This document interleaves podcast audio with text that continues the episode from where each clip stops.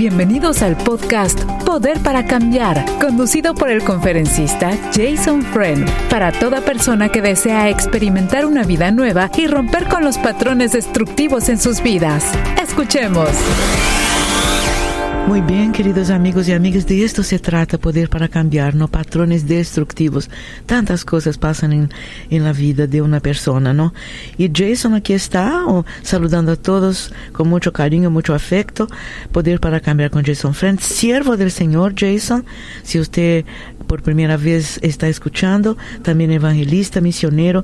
Y si usted desea una opinión, amigo, amiga, acerca de una duda que tiene, algo está pasando en su corazón, en su mente también, usted puede llamar durante el programa y hacer la pregunta a Jason. No se trata de consejería, pero sí, Jason habla con la palabra del Señor en su corazón y a través de su Biblia, obviamente, ¿no? Así que anote este número de teléfono, 1 triple 727 8424 1 888 727 8424 recordando a todos que este programa es retransmitido a las 3 a.m. hora del Pacífico lunes a viernes. Y los días normales también lunes a viernes a esta misma hora solo aquí por sus redemisores de gran bendición que es Radio Nueva Vida. Enviando un saludo también a este grupo muy especial de personas que acompañan a Jason a través de facebook.com barra diagonal Radio Nueva Vida Fans. Jason, muchas bendiciones en el nombre del Señor. ¿Cómo se encuentra nosotros, gracias a Dios, aquí firme siempre? Bueno, Baña, me encuentro bastante bien. Sería eh, sí. un gran privilegio, como siempre, eh, saludarte y también eh, saludar a toda la gente que está es, escuchando en sí. diferentes partes del mundo. Señor. Y para mí es un gran honor ser parte de este esfuerzo y ser parte de una cadena que ama tanto a la gente que eh, realmente se dispone para sí, servir. ¿Cómo estás? ¿Cómo te encuentras? Gracias a Dios, lo que acabo de decir, ¿no? Todos dispuestos a servir al Señor y a través de servir a nuestro pueblo amado, estamos sirviendo al Señor también. Gracias Así a Dios. Es. Jason, una pregunta muy interesante que llegó en la mañana a través del teléfono y dice lo siguiente. Esta señora uh, llamó y dice que su hija tiene depresión, que le ha ofrecido ayuda de orar por ella, ir a un terapista, eh, no responde. Eh, no quiere a, administración de nada, no quiere ayuda, la hija, ¿no? No uh -huh. come y no duerme, no uh -huh. trabaja, no estudia, tiene 21 años y no quiere ayuda. Uh -huh. Entonces, como su mamá que llamó, dice, no sé ya qué hacer. Ya ha intentado ayudarle de diferentes formas, pero no hace caso y no quiere ayuda, la muchacha. Qué difícil, a, ¿no? 21 a mí me años. interesa, claro, a mí me interesa saber qué es lo que inició la avalancha de emociones y sentimientos que de tal manera ella prefiere la miseria que la libertad que Dios le ofrece. Para mí, una de las reglas, uno de los principios más importantes que nosotros eh, bajo el cual o bajo los cuales vivimos es que todo el mundo quiere estar feliz, estar sano, y estar relativamente prosperado. Es lo que todo el mundo quiere, pero para, para observar un caso donde una persona prefiere la miseria, Sí. yo no estoy de acuerdo con eso. Yo creo que hay algo, hay algo, porque eh, a donde quiere que vayamos, la gente quiere estar feliz, quiere estar sana y quiere ser relativamente prosperada. Es lo que la gente quiere. En todos los países, en Corea del Norte, en Cuba, la gente quiere estar sana, la gente quiere estar relativamente prosperada y también feliz. Pues esa madre nos está indicando que su hija no quiere estar feliz. Sí. Sí, Para sí, mí sí. eso mm, es algo sospechoso. Yeah. Tal vez el remedio que le está ofreciendo la mamá no está convincente a la hija. Ella no, no está convencida de que ese remedio puede ser el remedio que ella necesita para estar feliz. Y hay cosas preocupantes, Jason, porque sería lo ideal, hermana querida, usted, mamá de la joven, sería excelente si usted pudiera llamar para a responder las preguntas uh -huh. que Jason uh, podría hacerle, ¿no? Pero a mí me preocupa mucho que la madre dice que la hija no come, no duerme, no trabaja, no estudia, pero son cosas vitales así. Esto de no comer y no dormir. Claro. ¿No? Ya sabe, Jason, cómo es la situación. Claro, yo, yo recomiendo que le siga dando eh, seguimiento y también buscando la forma de ayudarle eh, a través de, qué sé yo, un profesional, una profesional una psicóloga yo creo que sería eh, muy buena, pero la idea de que intentamos y no sirvió, que no quiere, a mí me gustaría saber si la muchacha pensó que se hizo el intento. Muchas veces nosotros pensamos que estamos escuchando cuando no escuchamos. Y a veces, voy a darle un ejemplo. La esposa le dice a su marido, eh, tal cosa. ¿Y me estás escuchando? claro que sí, sí, estoy escuchando. Y ella sabe que no está escuchando, o por lo menos no está presente, pero en la mente de él, sí, claro, él escuchó las palabras, pero no escuchó empáticamente. Entonces puede ser una gran diferencia entre lo que la mamá piensa que está pasando y lo que la hija, como la hija la está interpretando. Entonces, por eso a mí me gustaría saber si hay un abismo y qué tan grande es el abismo entre las dos opiniones. Sí. Es una preocupación, honestamente. Claro, una gran claro que sí, claro. Yeah, esta, inclusive Jason, Dios nos guarde, pero puede ser hasta un caso serio de anorexia porque dice que no come, no duerme. y no Me llama mucho la atención lo que dijiste. Sí, sí, sí. Así que, hermana querida, si usted tiene la posibilidad de llamar, sería maravilloso. O entonces, si usted no quiere salir al aire por alguna circunstancia, llámenos un poquito más tarde después del programa para hablar un poquito más detalles que yo, con la gracia de Dios, le pueda transmitir a Jason también y Jason expresar su opinión. Gracias, amiga. Muchísimas gracias. 1 triple 725 87 84 24. Si usted quiere llamar también a hablar con Jason, una pregunta también por teléfono, Jason. Dice lo siguiente, Jason, eh, necesitaría su opinión, ¿cómo manejo los sentimientos de culpa que traigo conmigo o fracaso muchas veces como cristiano después de un divorcio?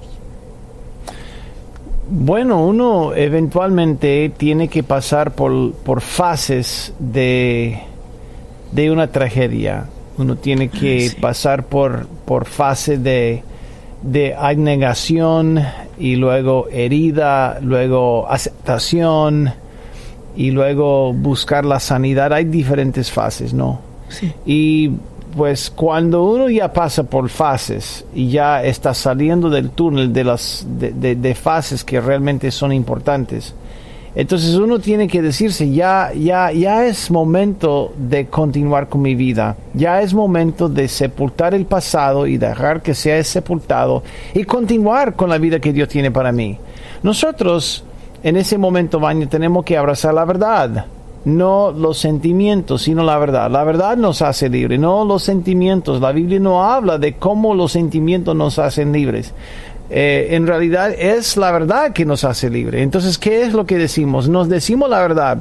Soy hijo de Dios. Dios me quiere. Dios me ama. Dios me ama incondicionalmente. Dios me ama a pesar de mis errores. Y Dios tiene un gran plan para mi vida. Dios, Dios tiene un propósito para mi vida. Dios tiene un llamado para mi vida. Hay un servicio que me está esperando y, yo puedo contribuir algo muy beneficioso, no solamente al reino de Dios, sino también a la sociedad. Y si uno se, se lo dice todos los días, cambia su concepto. Cuando uno habla de sí mismo o habla consigo mismo de esta forma, cambia la perspectiva, cambia su forma de pensar y también con eso los sentimientos. Pero si todo lo que hago es sentirme, entonces yo voy a, hundirme, voy a hundirme en la piscina o alberca de, una piscina llena de, de, pensamientos negativos y autoculpabilidad y, y, toda la cosa. Entonces llega un momento cuando uno dice ya basta. Yo voy a continuar con mi vida según la verdad. Y uno se repite la verdad, uno se dice la verdad, porque la verdad nos hace libre. Eso es parte del diálogo interno sano que Dios quiere que tengamos. Ser renovado por la renovación, transformados por la renovación de nuestra mente. Gracias, Jason. Muchísimas gracias. También uh, una llamada telefónica de un papá y una mamá y dice lo siguiente. Eh, tienen un, un, hijo de ocho años que casi está cumpliendo nueve años y dice lo siguiente. Uh, quisiera saber su opinión con relación a lo siguiente, que tuvimos que quitar nuestro niño de ocho años de la escuela pública. Ahora, ¿cómo podemos educar a este jovencito con valores cristianos? Somos cristianos, mi esposa y yo, en este mundo actual, eh, sabiendo de todo lo que está pasando en una en una institución de educación pública y ya quitamos el niño. El niño se está, uh, vamos a decir, um, dice que tenía muchos amiguitos, pero nosotros, mi esposa y yo, no podemos, uh, no podemos aceptar la manera como están educando a mi hijo, especialmente uh -huh. en lo que es personal. ¿Cuál sería su opinión acerca de esto? Dice, pregunta el papá.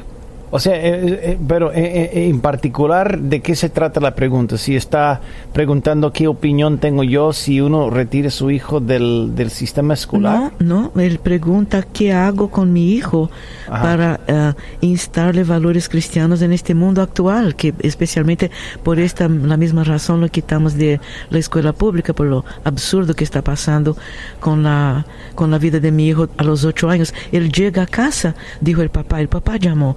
Él llega a casa y me dice, me cuenta cosas a mí, a mi esposa, que uh -huh. es, es, realmente no podemos aceptar. Mira, yo no me opongo a lo que lo que es la ofensa que sienten los padres, pero yo siempre, siempre mi, mi, mi política en la vida es lo siguiente. A menos que sea algo bien, bien peligroso y traumático o, o qué sé yo, eh, eh, que, pueda causar eh, daño físico o emocional directo. Es muy importante que nosotros no huyamos de una cosa, sino que vayamos hacia una cosa. Porque si huyo de una cosa, voy a seguir huyéndome el resto de mi vida. La gente lo hace con su trabajo. A mí no me, a mí no me trata bien en mi trabajo, pues no me gusta, entonces yo salgo. Sí. Pero si, no, si no está yendo hacia un nuevo trabajo, está huyendo del viejo y cuando huye del viejo, cuando llega al nuevo, va a huir del nuevo también, porque solo lo que hace es huir en vez de ir hacia algo mejor. Entonces, cuando antes de que antes de sacar a su hijo de una escuela, es mejor tener un plan. Porque lo más importante no es que tu hijo no sea expuesto a valores cuestionables en el mundo, porque siempre va a haber. Va a haber en el trabajo, va a haber en la calle, va a haber en la escuela, va a haber en la familia. ¿Cuántos miembros de la familia hemos escuchado tú y yo, Baña, que han abusado emo eh, emocionalmente y físicamente, íntimamente a sus, a sus familiares? O sea, de eso no escapamos, no hay escape. Pero sí podemos armar un plan antes de huirnos. Eso sería lo más sabio. Mi recomendación, si no tienen el tiempo para educar a su hijo en la casa, buscar un, una escuela cristiana. Eso sería la, lo, lo, más, lo más práctico y lo más, eh, sí. lo más factible, sí, considerando que ya el hijo no está siendo educado. Sí. Para mí me preocupa que no quede atrás, porque el mundo continúa, el mundo continúa y uno tiene que tener un plan para educar. Nosotros no podemos ser padres por control remoto. Tenemos que estar involucrados en la vida de cada hijo que tenemos, porque Dios nos ha encomendado como un llamado santo de cuidar, criar y educar a nuestros hijos. No podemos delegárselo a quien sea. Si no confiamos en el sistema del, de, de, de, las escuelas públicas, está bien, pero sí tenemos que tener un plan. Sí, absolutamente. Porque si no, negligencia va a castigar fuertemente a nuestros hijos. Educación cristiana, no, Jason. Es lo que yo pienso. Si no, ellos no son capaces de, de, sí. de, crearlo en su casa, educando, o sea, dándole la instrucción, entonces sería una escuela cristiana. Yeah, claro, sería homeschooling o entonces escuela cristiana. Entonces, escuela cristiana o homeschooling, ¿no, Jason?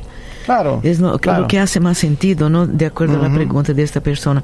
Gracias, amigo, por uh, tomar el tiempo y, y, llamar para recibir una opinión de Jason. Número de teléfono, si usted quiere también llamar y a expresar su opinión y también, no sé, dirimir alguna duda que tenga con, en su corazón con Jason, por favor. 1-888-727-8424. Una otra pregunta muy interesante, Jason. Dice, mi, mi novia y yo asumimos una responsabilidad hace dos años y medio. Ahora, nosotras, uh, o sea, nosotros más bien, el novio, me imagino que escribió. Uh -huh. Quisiera, Jason, una opinión. ¿Cómo podemos, mi novia y yo, construir una base espiritual sólida, pero sólida de verdad, antes de casarnos? Bueno, yo, yo diría que, en, en primer lugar, establecer una línea directa, correcta, que tienen en común acerca de quién es Dios, y qué es lo que Dios espera de ellos y el, y, y el, crecimiento espiritual que Dios quiere y espera de ellos. Sí. Luego, ¿dónde congregarse? ¿Dónde vamos? Yo, claro, yo conozco matrimonios que sí funcionan, funcionan bien, pero van a diferentes iglesias. Sí, está sí. bien, está bien. Es el caso de ellos, ¿eh? Claro, él dice, él dice funciona, exactamente esto. Sí, funciona, pero no es óptimo. Yeah. No es óptimo. Es, es, como puede comer a diferentes horas, él a las 5, ella a las 7. Está bien, funciona, pero no es óptimo. Es óptimo cuando la pareja coma juntos, igual con los hijos. Entonces, en tercer lugar, orar juntos. Porque ahí es donde uno escucha el corazón del otro. Yeah. Y, y, yo yeah. creo que es muy importante. Jason, eso es uh -huh. tan interesante y tan importante como acabo de decir, porque él dice, él es adventista uh -huh. y la novia bautista. Uh -huh. Entonces, yo creo que hay diferencias de tiempo para, uh, para ir a la iglesia, para adoración, me imagino, ¿no? Eh, es algo, es algo que debe haber otros casos, me imagino, de muchas personas uh, que son de diferentes denominaciones, ¿no? Y eso puede crear un conflicto, ¿no, Jason? Ah, por supuesto, por supuesto, pero no es una imposibilidad, porque como les decía, yeah, sí. Billy Graham y su esposa eran de denominaciones diferentes. Ella era Sí. presbiteriana, si no me equivoco, y él era bautista. Sí, Entonces, claro, llegaron a un, a un acuerdo. sí, claro. Es- claro, y, y lo más importante es enfatizar lo que tenemos en común. Cristo es el Señor, es el. Señor, es el Hijo de Dios, hay Trinidad, hay la salvación solo viene a través de Cristo. sí, Eh, Dios es un Dios soberano, omnipotente. Él desea que nosotros evangelicemos. ¿Cuál es la misión de Dios? O Sí. sea, cosas que tenemos en común. Si hablo en lenguas y tú no hablas en lenguas, no es... Puede ser una diferencia, pero no tiene que ser algo que, que nos separe. Yo tengo muchos amigos que no hablan en lenguas. Tengo Sí. algunos, tengo algunos amigos judíos que no, que no, que no creen en Sí. Jesús, pero sigo siendo amigo de ellos Yeah. porque Dios quiere que tenga que tengamos una relación está bien pero con, con la gran mayoría de los de los creyentes yo creo que deberían enfatizar lo que tienen en común en vez de las diferencias Ahora, Jason, yo creo eh, que en este caso que acabamos de mencionar, una persona escribió una, un correo electrónico muy bonito.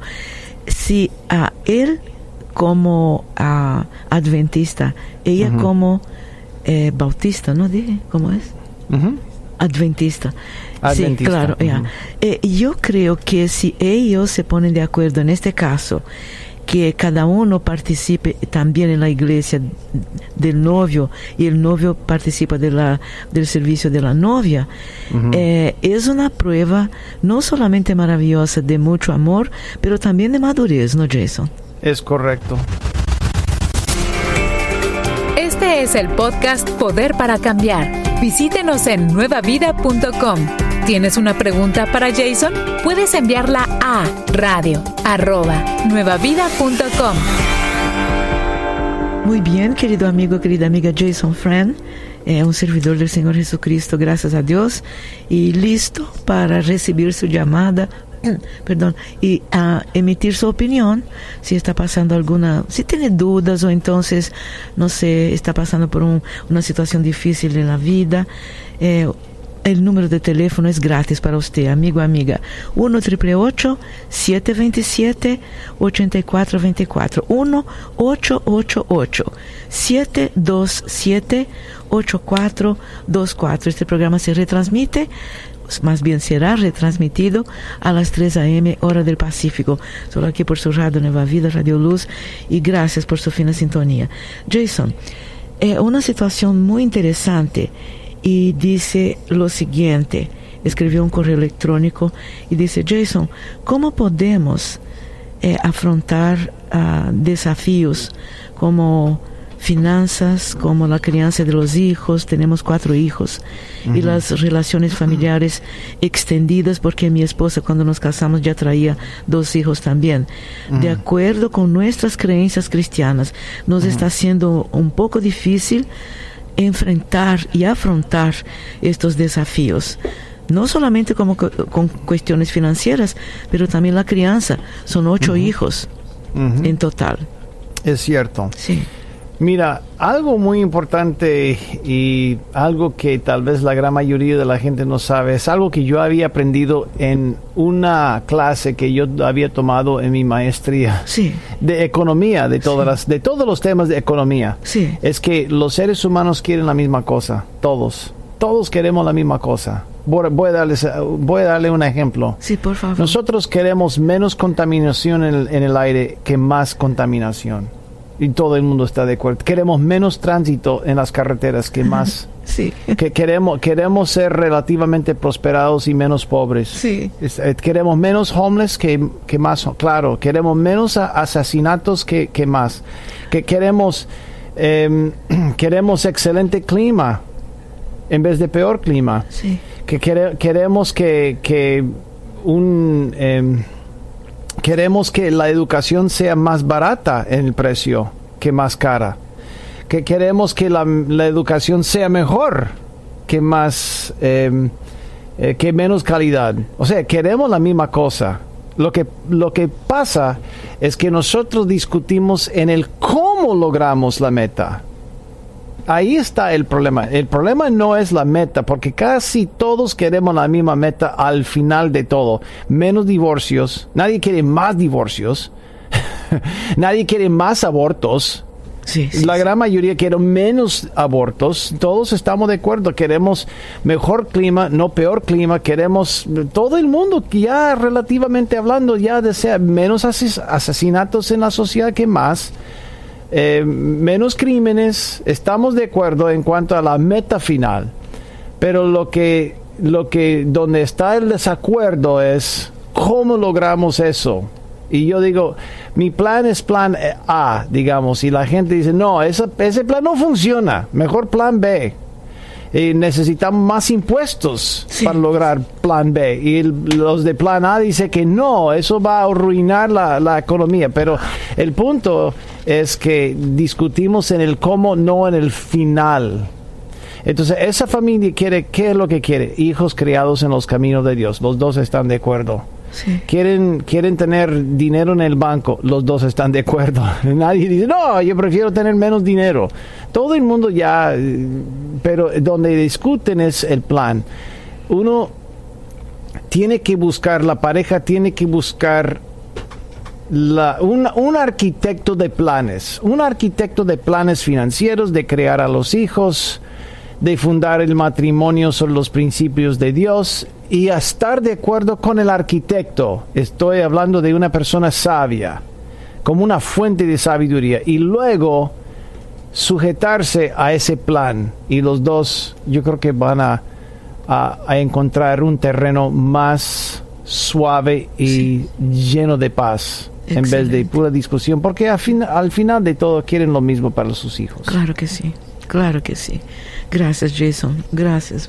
Muchísimas gracias. Muy interesante, ¿cierto? Sí, sí, muy interesante. Los republicanos y demócratas quieren la misma cosa. Sí. Lo que discuten es cómo lograr esa ¿Cómo? cosa. sí, señor. Ahí, ahí- ahí- ahí Yeah. está. En la gran mayoría, claro, hay una, algunas diferencias, algunas diferencias, pero en la gran mayoría Yeah. queremos eh, ¿Cómo lograr lograr? al final. Sí. ahí está. Ahí está la guerra nuclear. Tiene nu- razón. nuclear, do- sí, donde Tiene razón, ¿Dónde? absolutamente. Muy interesante la comparación inclusive. 1 triple 727 8424 Una amiga querida quiere hacer una pregunta a Jason también. Adelante, por favor, con su pregunta, amiga. Hola, Dios les bendiga. Bendiciones. igualmente. Sí. Ah, bueno, yo quería este pedir ah, más que nada como un consejo al hermano. Eh, bueno, ya llevo tiempo este escuchándolos y he hablado varias ocasiones ya. Am, yo estoy casada. al principio yo solamente, bueno, ya gracias a Dios ya estoy casada. Yo no estaba casada con él, solamente vivíamos así. Tuvimos, tenemos dos hijos, siete y cuatro años y eh, mi esposo tiene desde que siempre ha- me ha, ha hecho lo mismo ¿verdad? de que pues tiene eso de, de, de enviarse mensajes con alguien más. Yo ahorita que ya estamos casados verdad él es un buen padre es buen bueno es buen pro- proveedor. Es buen proveedor no no nos trata mal no no no no, no nos da una mala vida. Pero tiene eso, eso es lo, lo único que este yo empiezo a notar que él se aleja un poco empieza a andar como enojado como estresado y y encuentro yo los mensajes. Bueno no encuentro. La realmente yo yo lo revisé. No sé cómo lidiar con eso. Mm, Yo lo enfrenté hablando bien, así, este, no, no, no reprochándole, sino simplemente decirle, mira, yo, yo, yo vi tu teléfono, entró el mensaje y lo vi, este, y él nada más se queda callado. No sé qué hacer. Mi pregunta es cómo no sé, yo quiero recuperar mi matrimonio, quiero que estemos bien por nosotros, yo lo amo. Bueno, entonces, él ha tenido o no ha tenido, en tu opinión, un contacto presencial con estas mujeres. Pienso que no. Ok, muy bien. Entonces es, es algo virtual. Sí. ¿Y, ¿Y por qué piensas que lo hace? Ah, yo pienso que es tal vez mi causa por a mi carácter. Ah, tal vez está cansado de mí. Ya no Eh, le parezco cu- lo suficientemente atractiva. Pienso que tal vez yo soy la que lo estoy dejando de, de atraer. Bueno, no estoy hablando de de echarte la culpa, pero dijiste algo que a mí me llama mucho la atención. Dijiste tu carácter. ¿Qué te refieres cuando dices esto? Ah, tiendo a, a estresarme. Ah, no soy muy alegre. ¿Cómo le puedo explicar? No, no soy muy alegre. O sea, yo lo amo y, y, y- y trato de atenderlo, de que esté bien. Pero O sea, básicamente tú eres un compañera, una compañera de cuarto, es lo que, pero con cara de cara de limón, es lo que está diciendo.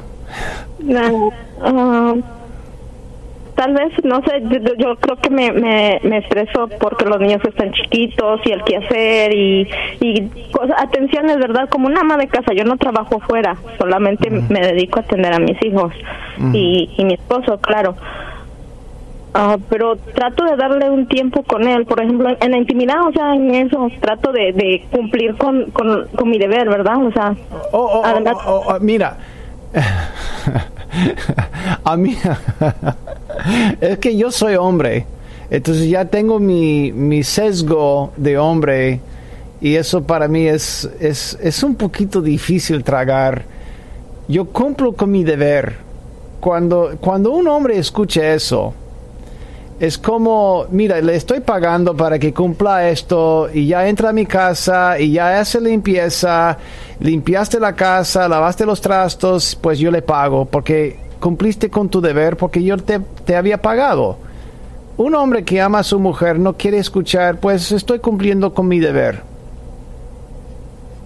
Si es, es lo que tú estás transmitiendo, eso, eso no le da a él una excusa, pero yo como hombre comprendo.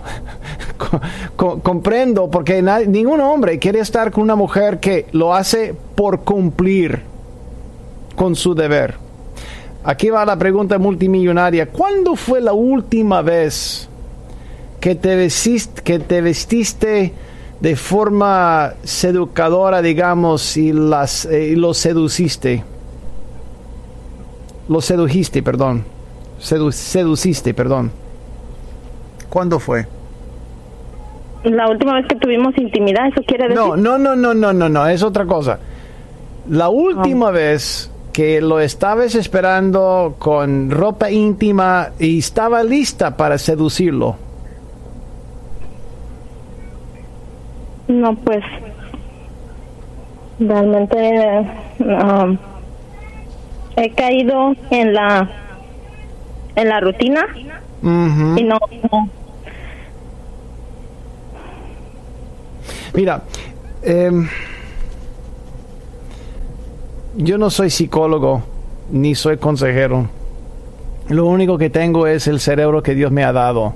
A veces no funciona, a veces es muy hombre ese cerebro, eh, muy masculino en ese sentido. Pero sí puedo decirte lo que sí siente, lo que piensa un hombre.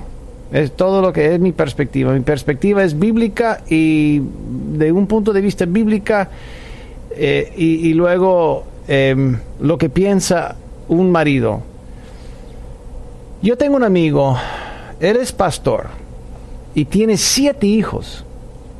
Tiene siete hijos, vive en un, en un, en un vecindario marginado.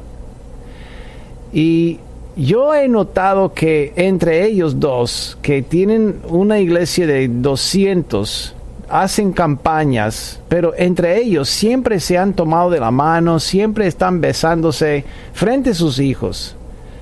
Y, yo le pregunté a él, mira, ustedes, ustedes tienen un fuego y les felicito porque tienen ya 30 años de casados. Y él me dice, es que esa mujer nunca, nunca me suelta, siempre me quiere. Entonces, yo, yo me dije, ¿cuántos hombres en el mundo hubiera soñado con tener una esposa que siempre los quiere? Que siempre los espera en su llegada a la casa. Que siempre están más o menos relativamente dispuestas a atacarlo cuando entra a la casa, físicamente. ¿Y sabe lo que eso, eso lo hace a él pensar? Él, él lo piensa durante el día. Igual como cuando el marido le envía un mensaje de texto a su mujer diciendo, al mediodía por nada, mira, aquí estoy en mi carro, estoy con fantasías de estar contigo, simplemente que eh, estaba pensando en ti. Nada más quería decirte eso, te quiero mucho. Eso manda una buena señal, manda un buen mensaje al corazón de la mujer. Y eso como que lo que la, la mantiene eh, eh, em, ligada a él con mensajes de esta forma. Entonces yo yo yo buscaría la forma de recuperar el romance entre ustedes dos. Si uno pregunta qué puedo hacer para salvar mi matrimonio, tú puedes seguir martillándolo Tú puedes seguir, eh, seguir revisando los mensajes de texto y cada vez que encuentras algo cuestionable, martillarlo y castigarlo y darle una regañada, pero yo te aseguro que eso no va a atraerlo. Lo que atrae al hombre es una mujer que quiere, que lo quiere y que, lo, que quiere estar con él. Eso lo va a hacer que piense, piense profundamente durante el día. Es lo que yo pienso. Ahora yo, yo paso la batuta a mi colega. Thank you. Gracias. Gra- hermana, escuche esto. Estaba así um, esperando que Jason dijera, Vania, ponga su cuchara ahí. Usted sabe que hay un cantautor muy conocido, muy buena gente, y el mayor éxito que este cantautor hasta hoy, hasta hoy canta se llama Amada Amante. ¿Sabe para quién lo hizo? Para su esposa. That's what it is. Ujú, Y sé que Jason está de acuerdo conmigo. ujú, ¿Sí o no, Jason? ujú, Ahí está. La respuesta a su pregunta y su duda. Gracias, ah, muchas gracias y pero ah, mi mi pregunta es ¿qué hago con esto que siento también? No puedo nada más agarrar y así como me siento ahorita ir y arreglarme y esperarlo bien si por dentro yo emocionalmente estoy destrozada, o sea, no sé. ¿Qué, qué, qué, qué, qué- qué esperas de él si, digamos, no hay cambio en ti? ¿Qué esperas de él? Alguien entre ustedes tiene que ceder. Sí. Yo no estoy hablando con él, tú me llamaste. Yo Pues sé, el- hermano, pero el poder referente, el poder referente que tengo es, eso quiere decir poder de influencia. No tengo poder legítimo, no puedo decirte que hagas tal cosa, tal cosa, no puedo darte órdenes, pero sí por la influencia te, te- te puedo decir qué es lo que podrías hacer. Y y yo, yo pienso que tú tienes que ser sanada, tú tienes que buscar la sanidad Sí, sí.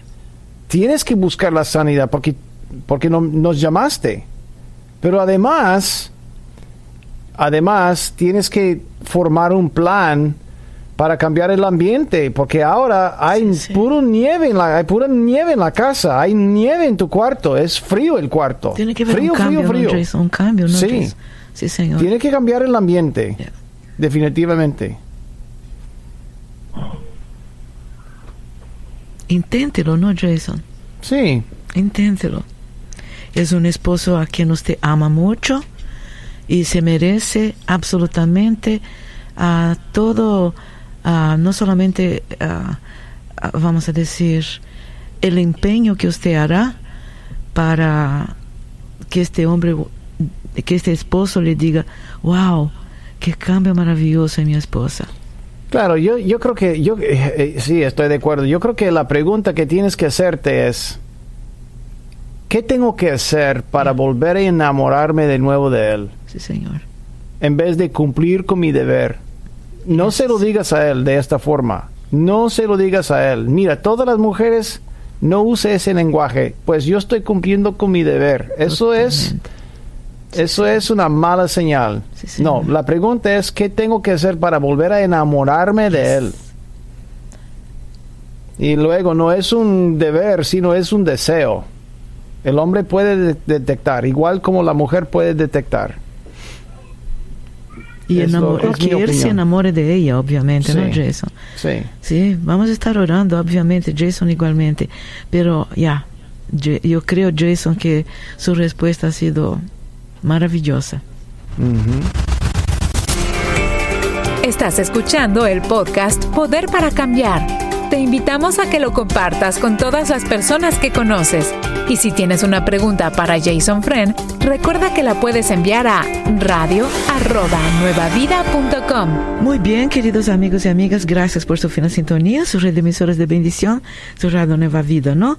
Que está Jason Friend, Poder para Cambiar, se retransmite a las 3 a.m. hora del Pacífico. Si usted está llegando a su casa de trabajar toda la noche casi, o entonces saliendo a trabajar también, es un horario especial para ustedes, amigos, amigas. Jason, número de teléfono, más bien, por favor, 1-888-727-8424. Jason, una pregunta eh, que realmente me toca el corazón y sé que va a tocar el suyo también. Jason, yo estuve en una pandilla por 17 años. ¿A qué enseñanzas bíblicas puedo recurrir para obtener fortaleza, mientras busco una vida mejor. Ahora, la, primer- la primera parte de la pregunta fue que se encuentra en dónde por 16 años. En una pandilla. Ha pertenecido por 16 años a, a una pandilla. Ahora, gracias a Dios, se alejó de la pandilla, desistió, ya no quiero saber de nada de esto, tengo hijos adolescentes, pero necesito que alguien me diga eh, cómo puedo eh, aprender o, a- o- o tener o recibir enseñanzas bíblicas para obtener fortaleza, porque mi vida era totalmente diferente de la que Muy bien. acabo de tener. Sí. Excelente. Yo recomiendo Sí, congregándose en una iglesia de Alcance Victoria. En primer lugar, voy a darle cinco ideas. Sí, Alcance Victoria. Si está, si solo habla inglés, eh, español, perdón. Si habla inglés, También. yo buscaría una iglesia que tenga un instituto bíblico aferrado a su, a su iglesia. Y que, que cu- cuando yo digo esto, me refiero a no un, no un colegio ni una universidad, sino un instituto donde se da clases acerca de diferentes temas y diferentes libros de la palabra de Dios. Porque la, la palabra de Dios habla de escudriñar la palabra, escudriñar las escrituras y, y aprender de ellas. Yo creo que el sistema en este caso es muy importante. Si, eh, si es un expandillero, va a apreciar organización, va a respetar la autoridad. Y en tercer lugar, si no hay en tu iglesia, no hay un instituto bíblico, ni alcanza victoria, pero si va a una iglesia, yo, yo buscaría un instituto bíblico aparte de una buena denominación de las asambleas de Dios, de la iglesia bautista, puede ser de la iglesia metodista, una buena denominación bien centrada en la palabra de Dios. Más que todo, no para prepararse para la obra tiempo completo, sino para la gente laica. Entonces, todos lo, lo que acabo de mencionar tiene también institutos para los que los obreros laicos que no van a trabajar tiempo completo en el ministerio, pero sí quieren profundizarse en la palabra de Dios. Y yo creo que a, a través de ese, esa dirección le conviene muchísimo. Si no hay, si no hay seminario bíblico, si no hay eh, alcance victoria, no en la iglesia local no hay. En línea, yo lo buscaría en línea por lo menos. Y ahí se da, no gratis, pero es muy barato. De hecho, todos los institutos son baratos, no son muy caros, porque no estamos hablando de credenciales en el sentido del Estado. Si uno va a, a la U, eh, a la UCLA o la USC, va a pagar un platal y no va a recibir la, la educación cristiana que uno desea, pero es credenciado con el Estado. Pero un seminario, un, un, un instituto, no, no, no va a sacar credenciales como un título, un título de bachillerato ni maestría, pero va a recibir una excelente enseñanza bien, bien fundada en la palabra de Dios. Y es, así es lo que yo haría en línea, Gracias, por lo menos Jason. en línea. Y, Y- claro, el número cuatro, buscar una iglesia donde se predique bien la palabra de Dios si no está congregándose, donde se predica bien. Gracias, Jason. Y amigo querido, primeramente eh, sabemos que Jason está agradeciendo y este servidor igualmente muchísimo por esta carta tan preciosa. Pero hay una cosa complementando todo lo que Jason dijo, que Victory Outreach está en todo el mundo y alcance Victoria, que es la parte en español en todo el mundo. Así que usted va a tener ¿no? una tremenda posibilidad, ¿no, Jason? Maravilloso. Es correcto. Gracias, gracias de- del fondo de corazón de todos nosotros de ah, Aquí Poder para Cambiar con Jason Friend. Eh, número de teléfono 1-888-727-8424. Ahí vamos, queridos amigos. También tenemos ah, una importante pregunta que acaba de llegar y dice lo siguiente, Jason, ¿qué papel pueden jugar la oración y la participación de la iglesia en mi proceso de transformación y sanidad? Yo fui homosexual. Yo creo que yo con, con mucha delicadez, yo buscaría una iglesia de que, que abrace bien el concepto de la gracia. El concepto de la gracia. ¿En qué sentido? No estoy hablando de la teología de la gracia, porque todo el mundo tiene la teología de la gracia, que Dios es un Dios de gracia, Dios es un Dios de amor incondicional. Pero hay gente que practica eso diferente que otros. Yo, yo, yo, si yo caigo, si soy un ex drogadicto, si soy un ex mujeriego, si soy un, qué sé yo, un, un ex ladrón, quiero ir a una iglesia donde si caigo me van a abrazar, me van a limpiar del lodo, me van a limpiar y van a caminar conmigo para que yo esté bien. Es lo que yo estoy buscando. Si yo voy a una iglesia donde siempre está predicando, predicando, insistiendo que la gente nunca se equivoque, si caigo, yo voy a tener menos tendencia de buscar su consejo por el temor de ser condenado por ellos. Entonces, por eso, ahí es donde yo, no me refiero a la teología, sino al espíritu. Tiene que haber un espíritu de amor y de gracia. Y aparte de eso, es lo que tú necesitas. Y una buena enseñanza y buen apoyo. Nada más celebrando recuperación, una iglesia que sea anfitriona de celebrando recuperación sería ideal, sería perfecto. Sí, señor. Muchas gracias, Jason. Eh, también a una llamada que acaba de uh, ingresar aquí con nosotros y dice lo siguiente, quisiera preguntarle a Jason, tengo 27 años y ¿por qué me dicen en mi familia que debo creer en Dios si Él me permitió que fuera abusado de pequeño? Buena pregunta y difícil, la pregunta. Muy difícil. En primer lugar, lamentamos mucho escuchar lo que lo que lo que viviste, el sufrimiento que te pasó y todo lo que está como las memorias que están dándole vuelta en la, en, la cabeza, en el cerebro.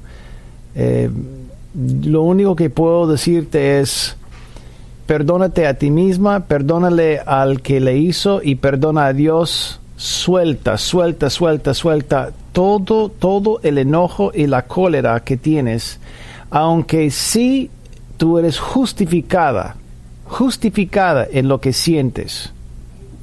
Al mantener el, el, lo amargo, al mantener eh, el rencor, solo a ti te hace daño. No al otro, ni a Dios, ni a los demás, sino solo a ti es como un veneno que tú estás tomando esperando que el otro se muera. Sí, sí. Pero el que se muere es la persona que está tomando el veneno. Es lo que hace el rencor y la amargura. Pues quiero animarte a que lo sueltes. Deja que Dios te sane. Ahora, la pregunta es, ¿cómo puedo creer en un Dios? Dios no estaba orquestando eso, pero Dios sí estaba, después de lo que sucedió, en su forma de de tratar de organizar gente alrededor tuyo para, para llevarte la sanidad, para ofrecerte la sanidad, para ofrecerte una nueva vida y darte los recursos que necesitas para mejorar y vivir una vida fructífera. Es el plan de Dios, es el deseo de Dios. Uno siempre se pregunta si, si hay un Dios, ¿por qué hay huracanes? Hay huracanes, hay asesinatos, hay hay, peligro, hay serpientes, hay cosas que, hacen mucho daño, hay gente mala en la vida por la caída del hombre en el jardín entre Adán y Eva.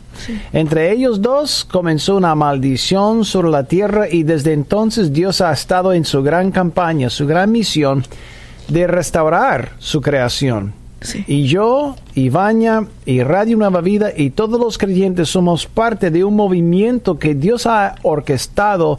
¿Para qué? Para restaurar su, su creación. Estamos en esa misión. Si quieres ver la mano de Dios, amigo o amiga, es a través de las personas que son parte de la restauración de Dios para Amén. con su creación. Amén. Gracias, Jason. Para contestar la pregunta. De corazón, muchísimas gracias. Sí. Tenemos una persona. Lamentamos mucho Sí, sí, escuchar eso. Lamentamos profundamente. Pero qué preciosa respuesta. Gracias, Jason. En línea hay um, una persona que quiere hacer una pregunta también. Amigo, adelante con su pregunta, por favor. Gracias por llamar.